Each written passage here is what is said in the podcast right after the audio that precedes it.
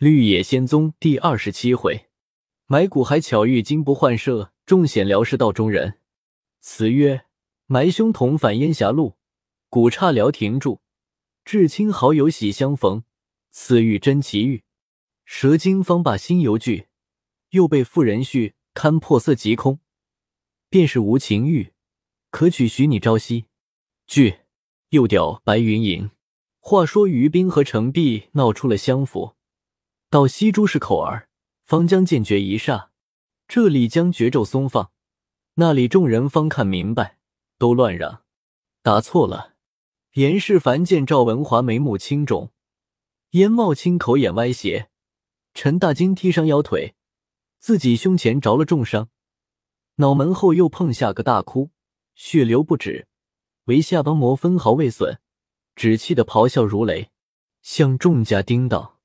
妖人已去，你等可分头追赶，再传太师爷君旨，着锦衣卫唐官宿知会本京文武，差军兵捕役暗户搜查，吩咐立兵二部，携两人年貌，行闻天下，再自陕西都府于华阴县拿谢于秀才家属入都。此系妖人，有关社稷，若从该地方经过，不及盘查输送，一经发觉，与妖人同罪。众家人分头去了。再说，于斌和程璧急急走出张仪门，到殿中，董伟迎着问讯，程璧只是呵呵大笑。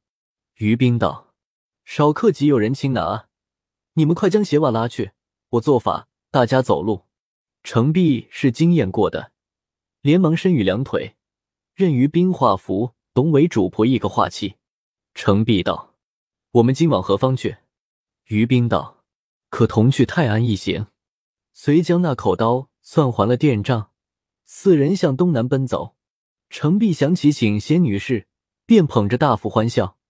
董伟问明缘由，也不由得笑起来，轻浮于冰和神人一样。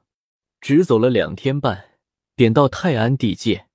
于冰向程璧道：“此地系犯过大案件所在，虽有我不防，何苦多事？”遂用手在程璧头发。胡须上摸了几下，顷刻变得须发尽白。程璧看见，心上甚不爽快。董伟主仆含笑不言。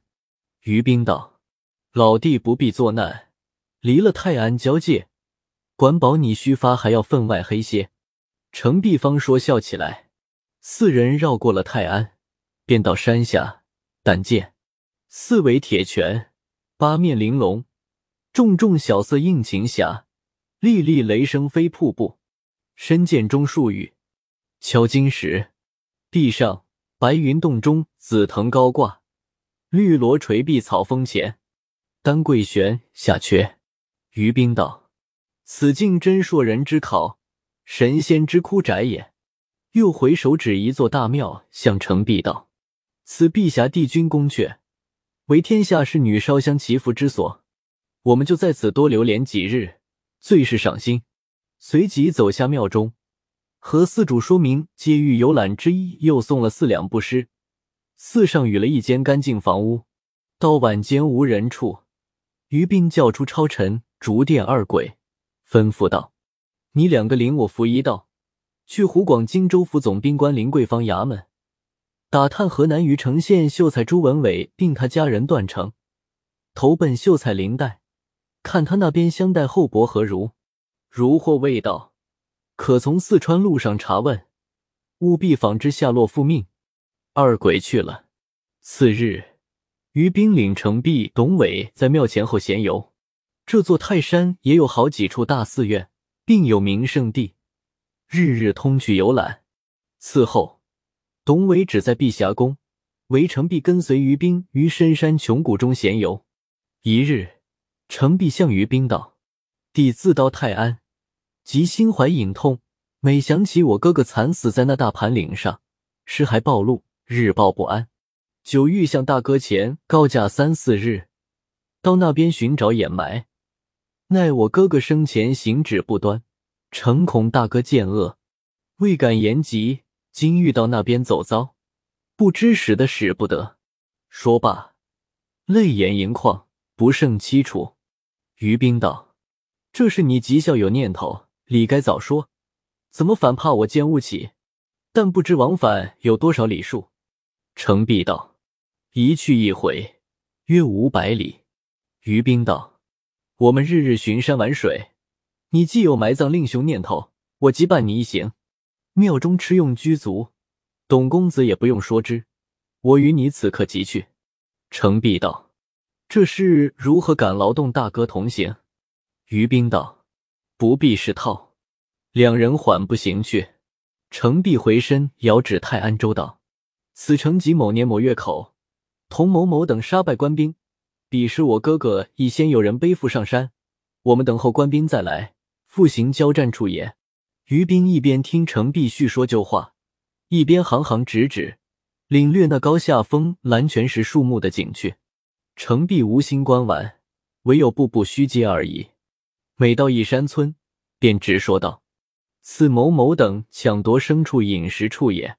每见一平坦石径大树阴间，直说道：“此某某等背负我哥哥歇坐处。”到了玉女峰，日已晨曦，远见那大食堂，又直说道：“此齐某等三十余人昼夜团聚，商议救我哥哥处也。”二人到食堂内，于冰道：“此地便可寄宿。”程璧取出些面饼，满手充饥。皆因日日与于冰游山，常有一两天不回庙中时候，故于出庙时即带在身边备用。至三谷以后，跃上山头，于冰道：“趁此幽光，可以行矣。”二人出食堂，又走那迂回曲径，嵯峨巍岭，沿途流连赏玩。至交午时候，方看见大盘岭横亘于层崖绝壁之内。程璧痛泪交流，直说道。此地同某某等杀头重围，由此而南，熟睡山神庙中破获，蝶兽行伤，得大哥教援，今日复到此也。城壁上至岭头，四下一望，见白杨秋草，远近凄迷，碧水重山，高下如故。追想他哥哥回首遗言，病重朋友舍命交锋之事，倍加伤感。同于冰溪下至半坡中，到他哥哥自刎处，仔细一看，见有几段残骨，被狼虫弄得此东彼西，辨不出孰是孰非。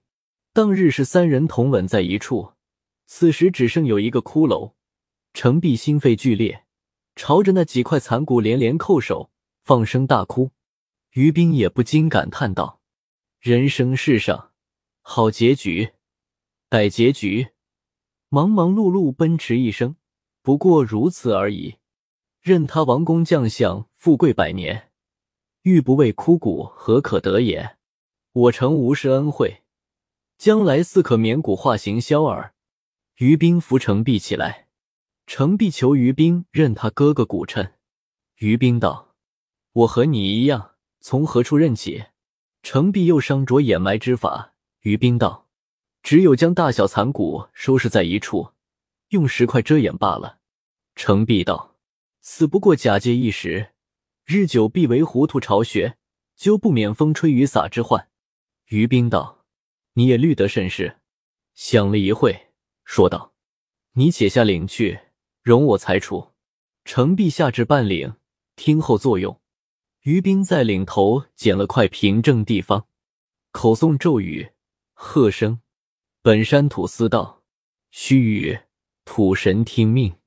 于兵道：掩埋古事，人皆有恻隐之心。凡于此处，率领阴兵挖一大坑，将领前领后古事尽皆收放在里面，用石上掩埋。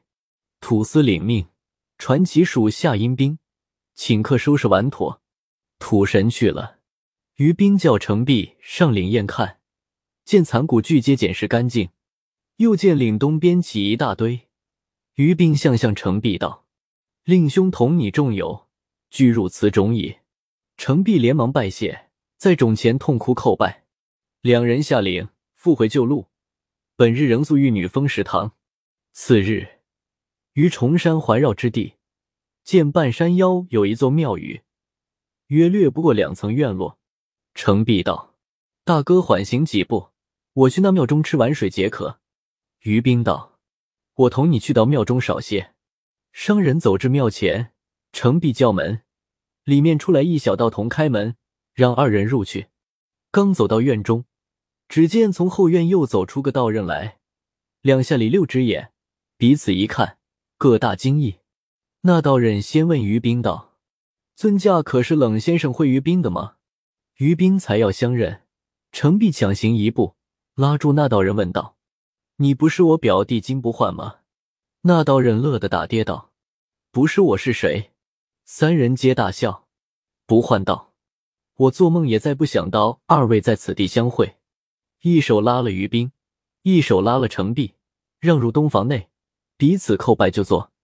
不换道：“冷先生一别三年有余，容颜如旧。”怎么二表兄几月不见，便须发白到这步田地？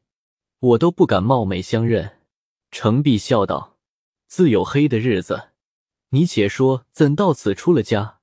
不换道：“千言难尽。”便将程璧那晚走后如何吃官司，如何蒙知府开脱，如何卖房产，如何在山西招亲，如何费了二百余两挨了四十板，几乎打死。程璧笑了笑，又说道：“就沈炼之子沈香，并分银白两语。”于冰连连点头道：“此生得势，做得好。”程璧道：“我口渴的很，若无茶凉水也罢。”金不换连忙着小道童烧茶。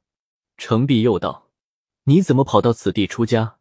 不换道：“我屡次自己考验，七才子路四字，实与我无缘。”若再不思回头，必遭意外横祸。不如学二位，或可多活几年。打算着冷先生云来雾去，今生断遇不着，或与表兄相遇，亦是快事。岂期今日还得见面？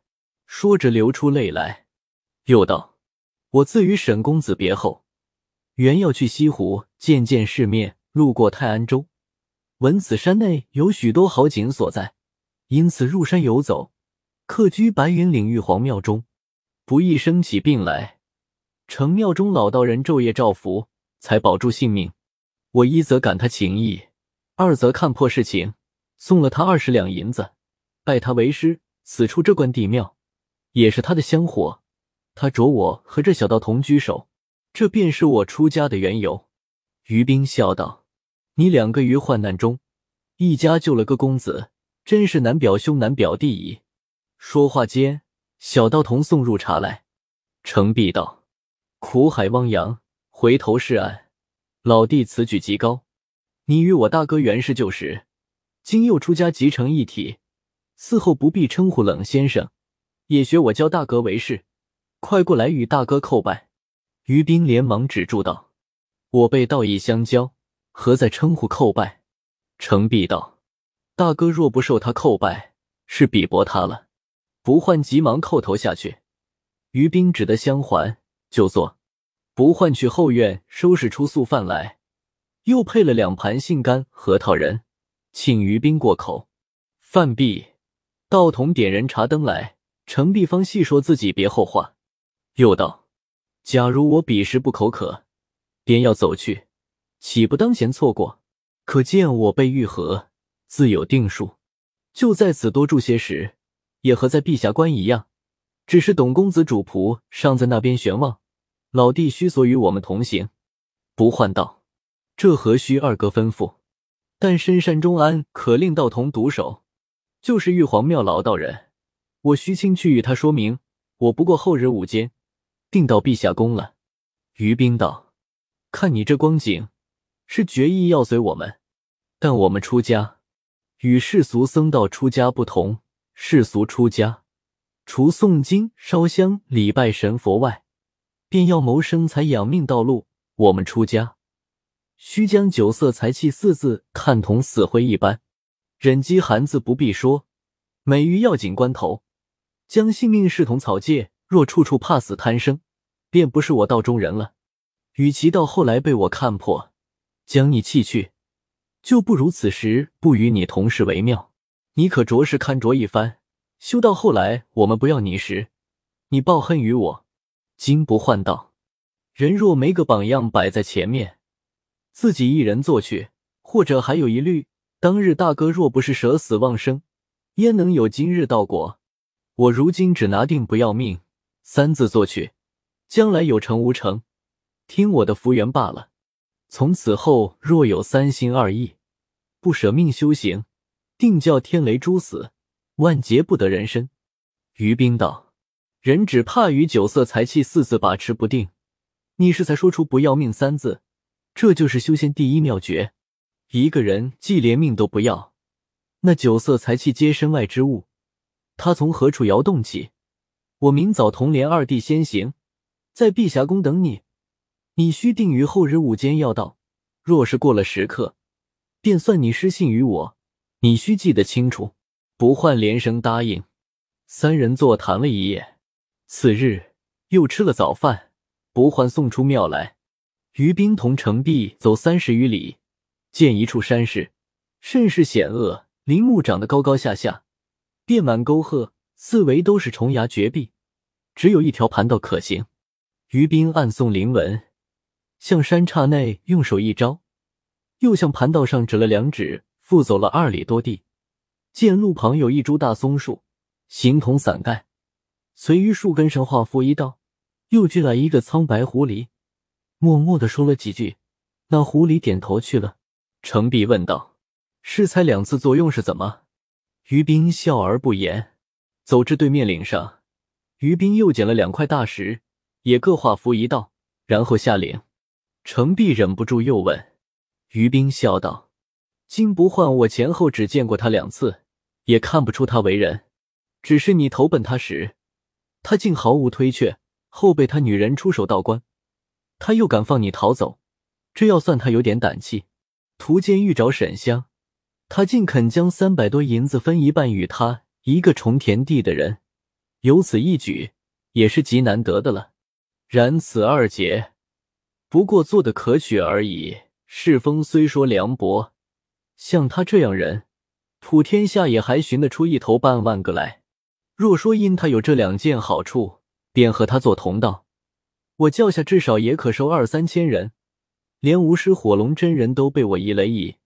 我也不敢说，我将来定做神仙，但看见人有几件好处，便行度脱，这神仙也不值钱了。李和是他一事，看他要命不要命，便将如何是他的法子说了一遍。程璧听了，连连摇头道：“他一个才出家的人，那里把持得住？我想后来这两层是法，还是幻术，不致伤命。若头一次。”是真要命之物，万一伤生，帝心上何忍？于冰笑道：“我岂坏人性命之人耶？”程璧又道：“假如他贪生怕死，过几日又寻我们来，该如何裁处？”于冰道：“我也不好当面拒绝他，只用想一件事差他去，给予之水别矣。金不换那个人，外面虽看得伶牙俐齿，细看他眉目间。”不是个有物心人，日后入道颇难。若在心上不纯笃，越发无望，不如素气，可免将来坠泪。似你虽出身大道，却存心磊落光明，我就不用是你了。程璧听了气绝经不换话，心上甚是替他愁苦，不言两人回碧霞宫，与董伟诉说买谷之等语。再说金不换将庙中所有大小物件开了个清单。和小道说明去意，那道童因不换性气平和，从未大声说他一句不是，直哭的两泪千行。不换也甚是难过，与道童留了几百钱，又叮嘱他莫出庙门，明日便有人来看你。别了道童，已深刻时分，他怕山路难走，强行了三十来里，估计日色已是将落时候，正走间。猛见攀道上堆着有两间房大一物，有丈余高，青黑色，细看似有鳞甲在上面。不换甚是惊诧，又走近了数步，仔细一看，原来是条大蟒，不由得毛骨悚然。欲要回去，一遇于冰有约，大石变为失谢，朝他将来看不起，别寻道路，两旁皆层崖绝壁，无路可行。平日这蠢物又端端正正。为团居在这攀道中间。心上大事作难，没奈何，又往前抢行了几步。再一看时，也不知他身长多少，其粗到有两团围，真是天地间至大罕见之物，倍觉心惊。又见他分毫不动，心疑他是个死的。少客见那蟒似乎动了两动，心上便怕起来，四面一望，天色比前又暗了些，心上越发着急，猛想起昨日与于冰说的话，有不要命三字。便自己冷笑道：“死生各有定命，若不是他口食水，此时也遇不着他。若是怕伤了性命，做个失信人，不但跟随不得性冷的，连玉皇庙也不必出家，还了俗，岂不是正误？”由此一想，便胆大了十分，大踏步直向大蟒身边走来。相离不过四五步，猛见那蟒斗将脑袋直立起，有七八尺高。又将长躯展放，甚是雄伟。但见口喷火焰，舌尖上挑起腥风，目放金光，牙缝中吹出毒气。身腰岩弯似龙，而无四足；鳞甲参差相交，而少一角。尾摇则山洞狭折，头摆则石翻树倒，真是吞一象而不足，吃数人而有余。只见那蟒张着血淋淋大口，向不换吞来。不换忍不住喝呀了一声，急忙向一山凹内一躲，谁想一脚踏空，滚下崖去，被几株树根架住，不至滚到山底。头脸伸手擦破了好几处，扒起来定神了片刻，向崖下一望，约有四五丈深。又见两三步中有一株极大的核桃树，急欲上那树去避莽，见山面甚侧，唯恐再滚了下去。于是半走半扒，挨到树前，攀爬了上去，只上了三丈余高，便看见那蟒将一块房大的石头缠绕住，张着口在石下来回寻觅。再看那大石，正在他滚下去山凹左边，才明白他在石上缠绕的意思。又恐被那蟒看见，即将身隐藏在树枝重叠之内。只见那蟒又回着头，折着尾，一段一段。将所缠大石次第放开，然后展开长躯，摇摇角角向潘道行了几窜，又回过头来将大石看了看，风奋力一窜，头南便山湾深涧中去了。不换在树上看得明白，欣喜道：“若不是一脚踏空，那一滚即滚的妙，此时早在他腹中，不知成怎么个苦况。”又呆了一会，方敢下树。再看天色几是黄昏时候，此时进退两难，唯有向前路疾走。约行二三里，见路旁有一间房儿，连忙推门入去，里面既无一人，炕上倒有旧布被一件，地下还放着些盆碗等类。不唤道：“这是有人住居的所在，莫管他，且喘息片刻压惊。”又想到，我从这条路也来往过两三次。倒没看见这间房儿，又说道：“既无房主人，我且乐得睡他一夜。明日只用日食左近，便可与冷大哥全信。”跳下地来细看，昏黑之中也看不清楚，随手乱摸，倒摸着火石、火剪、火刀三件，在一处放着，随即打火照看，见地下有灯台，点了灯，将门顶住，却待要取被子睡觉。听得门外说道：“是谁在我屋内？还不快开门！”不唤道：“房主人来了。”连忙跳在地下，将门开放。门外走入个少年妇人，手提着个小布袋儿，虽是村姑山妇，却生的是极俊俏人才。但见面皮现两瓣桃花，眼睛含一汪秋水，柳石门弯同新月，阴唇小口红若丹砂。云髻额斜插山菊数朵，金莲窄窄漂浮麻裙八幅，粗布为衣。一见身材俏丽，线绳作带，更觉腰肢不肥。信矣，深山出一鸟，果然也数有奇葩。那妇人入得门来，将不换一看，也不惊慌，问道：“你这道人是从何时到我屋内？”不换将玉蟒逃生。因天色已晚，实感到此苟延片刻。若早知是老嫂的住宅，我便拼命往前路去了，望老嫂恕罪。那妇人听罢，粉面上落下泪来，将手中布袋放在地下，让不换坐在炕上，自己也坐在一边，说道：“我男人日前打柴，也是与那蟒相遇，被他伤了性命。客人是有福的，便逃得出来。”不换道：“原来如此，老嫂是从何来？”妇人道：“我男人没了，连日柴米俱无，我又无父母兄弟，今早到表舅家借米，恳求到日落时候，方与我半袋粗米。此身将来靠着那个。”说着，又泪痕乱落。不换道：“老嫂若住在平川，便可与富户做点生活度日。这深山中，不但妇人，便是男子也独自过不来。”我不博得罪老嫂，何不前行一步？妇人道：“我也久有此意，只是妇人家难将此话告人。”说罢，做出许多娇羞态度。好半晌，又说道：“似我这样孤身无倚，客人若有个地方安插我，我虽然丑陋，却也不是懒惰人，还可以与客人做点小生活。不知客人肯不肯？”不换道。我若不是做了道士，有什么不肯？妇人微笑道：“你只用将道衣道冠脱去，便就不是道士了。”不换道：“好现成话儿，我与其今日做世俗人，昔日做道上怎么？况我四海为家，也没安放老婆处。”妇人听了，便将面孔放下，怒说道：“你既然愿做道士，就该在庙内守着你那些天尊。”三更半夜到我妇人房中做什么？就快与我出去喂大蟒去！不换道，便为了大蟒，也是我命该如此。我就出去喂大蟒去。跳下地来，却待要走，被妇人从背后用手将衣领揪住一丢，不换便倒在炕上，把睁起来，心内作念道：不想山中妇人这般力大，亏她还是个娇怯人儿，若是个粗蠢妇人。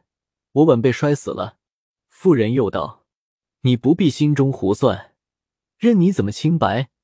但你此时在我屋内，我一时也不得清白了。”说着，便将被子展开，向不换道：“你还等我与你脱衣服吗？”不换道：“我倒不意料他们山中妇人是这般爽直，毫不客套。怪道独自住在此地，原来是等野儿的。”说罢，又跳下地来。妇人又怒道：“你敢走吗？你道我摔不死你吗？”不换道：“完了。”又见妇人神色拘厉，心上有些怕他，没奈何，复坐在炕上，两人各不说话。好一会，妇人换作满面笑容，到不换身边放出无限的媚态，柔声艳语，百般勾搭。不换起初坚忍，伺候欲火如焚。又想起对于兵发的誓愿，自己无可摆脱。每到情不能移除，便用手在自己脸上狠打，打后便觉迎心少些。妇人见他自打，却也不阻他。过一会，又来缠绕，这一夜何止七八次，直到天明，妇人将不换推出门去。不换和脱龙飞鸟一般，向前面岭上直奔。刚走到岭下。一抬头见岭头有两只虎，或起或卧，或绕着攀道跳跃。不换道，怎么这条路上与仙大不相同？忙也有了，虎也多了。在岭下等了有一个时辰，两虎没一个肯去。再看日色已是辰时左近，又想到日前冷大哥言修行人每到要紧关头，是性命如草芥。我今午若不到碧霞宫，冷大哥也未必怎么怪我。只是我初次跟他学道，便失信于他，且我又自己说过不要命的话，等着虎到几时吃便随他吃去。想罢，放开胆量，一步步应上岭来，也不看二虎的举动，只低了头走路。至走到岭上，四下一望，那两只虎不知哪去了。不换欣喜之至，下了岭，与老道士众人话别，交了器物清单。到碧霞宫时，日已午错，程璧正在庙外张望，看见不换走来，大喜。不换道：“昨日、今朝几乎与二哥不得相见。”两人入庙，同到客寓。于斌满面笑容，迎着不换说道：“着实难为老弟了。”好，好。不换心内惊讶道：“难道他已知我玉蟒玉虎等事了？”于是和董公子大家礼拜就坐。程璧道：“怎么此刻才来？”不换将途间所遇详细诉说。程璧笑道：“你这一说，我更明白了。你昨日遇的蟒，却是真蟒，遇的妇人。”活未完，于斌以目示意，程璧不敢说了。不换又问程璧道：“我是和你说完话。自此三人日日游览山水，也有与董伟同去的时候。”于斌又着程璧传与不换导引呼吸之法，只因心玄朱文为主仆。二鬼尚未回来，只得在泰山等候回音。正是埋胸同返烟霞路，古刹新逢旧日人。涉险中途皆解脱，喜他舍命入仙境。